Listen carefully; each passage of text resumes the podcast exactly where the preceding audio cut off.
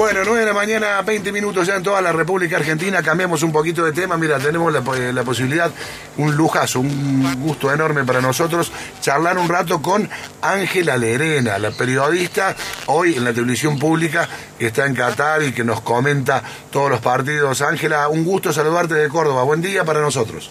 ¿Qué tal? ¿Cómo anda? ¿Cómo anda Córdoba? Bien, muy bien, con mucho calor también. Creo que un poco más que Qatar todavía. Hace mucho calor, es un poco eh, el mito de, que es un infierno Qatar. No, acá refrescó. Eh, me parece que el calor, eh, según me cuentan, es en el verano qatarí, que es junio, julio, que es la razón por la que se corrió la fecha del Mundial. Pero la verdad que ahora cuando llegamos así, todavía un poco de calor, hace ya prácticamente un mes que estamos acá. Pero ahora está fresco, está fresco, llega a 15, 16 grados la temperatura, así que eh, la verdad que no, no, no hace calor, estamos mejor en ese sentido que ustedes. sí, sin duda. Bueno, eh, Ángela, te seguimos en tus transmisiones en la televisión pública, también cuando estás trabajando en otros, en otros medios y en otras cadenas, nos gusta mucho eh, tu labor y tu forma de mirar el, el fútbol. Contanos un poquito la sensación post partido de, de Holanda, un poco todo lo que se, lo que se dijo. Acá hubo alguna discusión sobre si estuvo bien o no lo que hizo algunos jugadores después del el triunfo por penales. Bueno, imagino que, lo sabes. Contame cómo, cómo lo viste vos ahí, que seguramente ves muchas más cosas que las que muestra solo la, la televisión. Bueno, la verdad que el, tema de la polémica con, Países Bajos me parece que quedó claro que, que había sido eh, un poco una, una estrategia de ellos, de los europeos, intentar sacar a nuestros jugadores en los penales, acercarse, hablarles, un poco prepotearlos y que el, el tema del topollillo fue en respuesta a eso.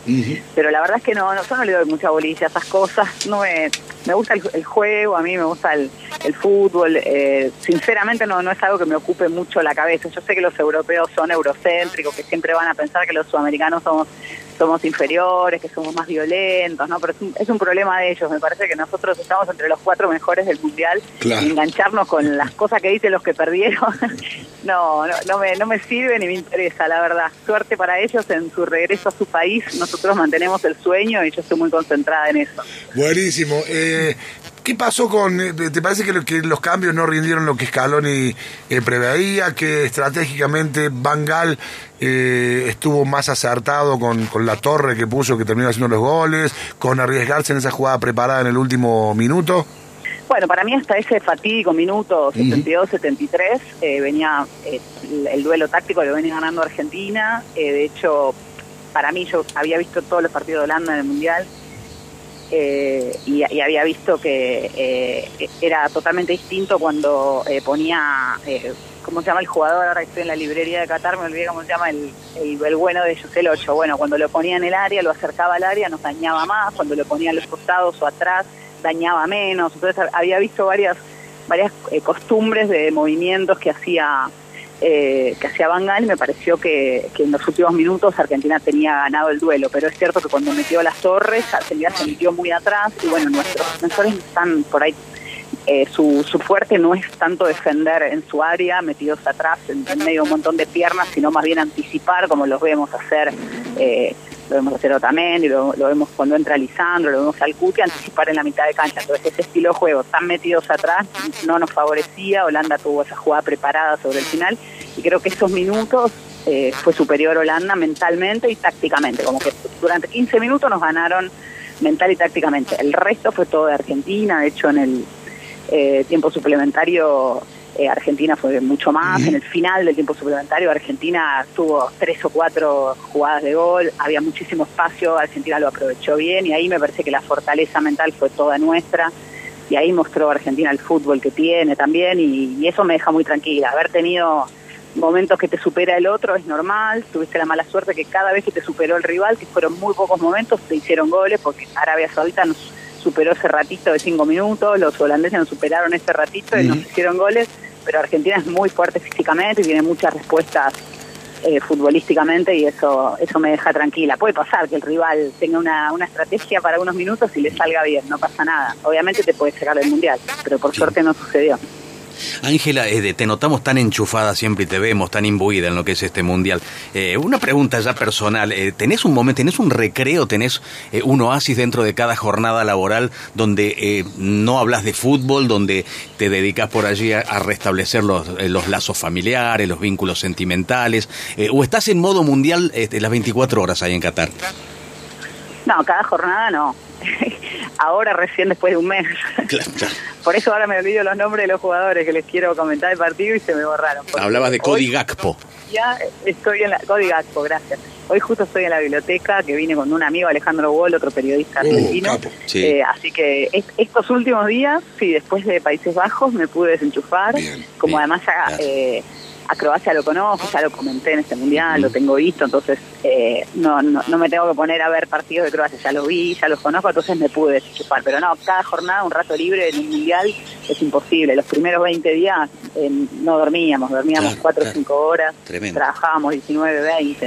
Es muy exigente un mundial. Ahora, como quedan menos equipos, ya está un poco más, más liberado todo.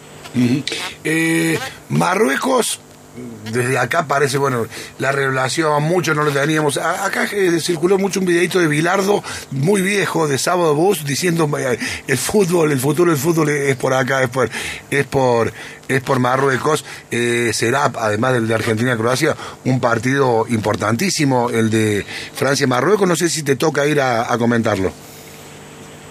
No, me hubiera encantado, pero no me toca. Le toca a Osobi, a Miguel Osobi, que es un excelente comentarista de la televisión pública, que se merece tener esta oportunidad de hacerlo él. Eh, no, es un partido bárbaro, aparte es completamente distinto al que yo imagino de Argentina-Croacia, porque ellos eh, son dos equipos, Francia y Marruecos, que habitualmente les ceden la pelota al otro, les gusta que la pelota la, tenga el otro y ellos aprovechar las transiciones cuando la recuperan, o sea, el contraataque. Eh, y Argentina y Croacia no, son dos equipos a los que les gusta tener la pelota. Así que bueno, yo la llamo la semifinal de la tenencia y la semifinal de juego directo. Hay que ver después cómo termina saliendo, porque hay que ver si, si Croacia le puede sostener a la Argentina eh, la tenencia y viceversa, y hay que ver quién de los dos, de Marruecos o Francia, toma más la iniciativa. Pero bueno, Marruecos es un equipo que tiene, tiene excelentes jugadores. El técnico lleva solo tres meses trabajando pero tiene jugadores espectaculares. Damián Rabat, el volante central, desde el primer partido que me tocó comentar a Marruecos, me, quedé, me quedé fascinada, el jugador de la Fiorentina. Eh, y bueno, juegan, juegan, son buenos y juegan con una pasión. Acá, acá hay mucho de lo emocional que está pesando. A mí me gusta la táctica, pero emocional es muy importante. Marruecos tiene eh, un plus en cada pelota que van a disputar que es tremendo. Un equipo dificilísimo le toca a Francia. Yo creo que van a Francia, pero bueno, no. Nadie, puede adivinar y mucho menos en este mundial de las sorpresas. Eh, estamos hablando un ratito con Ángela Lerena, que está en Qatar, que seguramente la escuchan, la ven en las transmisiones de la televisión pública, que aparte está haciendo unos picos de rating, imagino que lo sabés, pero le contamos a la gente impresionante, ¿no? Prácticamente 40 puntos durante todo el partido eh, contra Holanda y más o menos una media que se viene repitiendo. Además, eh, siempre hemos resaltado tus posiciones eh, muy claras, eh, no solamente como periodista abocada a lo deportivo, sino también definiciones políticas, apoyo a los movimientos feministas, logrando cosas, digo, en, este mundial hiciste la primera transmisión de relato y comentarista de la historia de los mundiales. Sí, esa fue la que hicimos con Lola, que fue la primera vez que había dos mujeres, pero también soy la primera comentarista mujer en la historia de, los mundiales para Argentina. O sea, sola y con Lola, las dos son eh, hitos y primeras veces. Eh, y bueno, la verdad es que yo solo quería cumplir mis sueños. Lo que pasa es que no había mujeres haciendo lo que yo quería hacer. Así que bueno, hace 27 años trabajo en medios deportivos, desde el 95 que entré a Teis Sports y bueno, hice, hice un montón de primeras veces eh, fui también, eh, cubrí Boca muchos años, me tocó Intercontinental, Libertadores, un montón de cosas que tampoco habían hecho mujeres, campo de juego que tampoco lo habían hecho mujeres para, para la televisión abierta, eh, comentario que tampoco lo habían hecho mujeres para la selección argentina, bueno, un montón de primeras veces que la verdad que me enorgullecen, pero bueno, yo no, no quería ser la primera, solo quería cumplir mis sueños y como no lo había hecho ninguna mujer, bueno, me tocó ser la primera en un montón de cuestiones.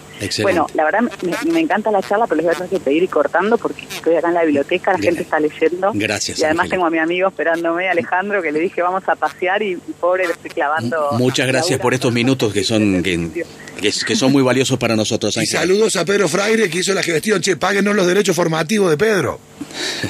No, Pedro un crack, la está rompiendo, la verdad, y es, es hermoso cuando, cuando habla con el acento cordobés. Eh, está bueno que haya acento cordobés en la televisión pública porque es de todo, mucho porteño, sino mucho porteño. Totalmente. Un Gracias, abrazo grande, gracias Ángela. Abrazo para todos. Bueno, ahí estábamos charlando, mira qué lindo, Qué ¿no? atenta, eh, qué amable. Muy atenta, muy amable, Ángela Lerena, que es la periodista, Cordial. comentarista, muy cordial, Sí. eh, muy amena, que está habitualmente en todas las transmisiones de la televisión pública, junto al Goico, junto a Matías Martín Y a junto Pedro Fryer. Fryer. Sí, sí.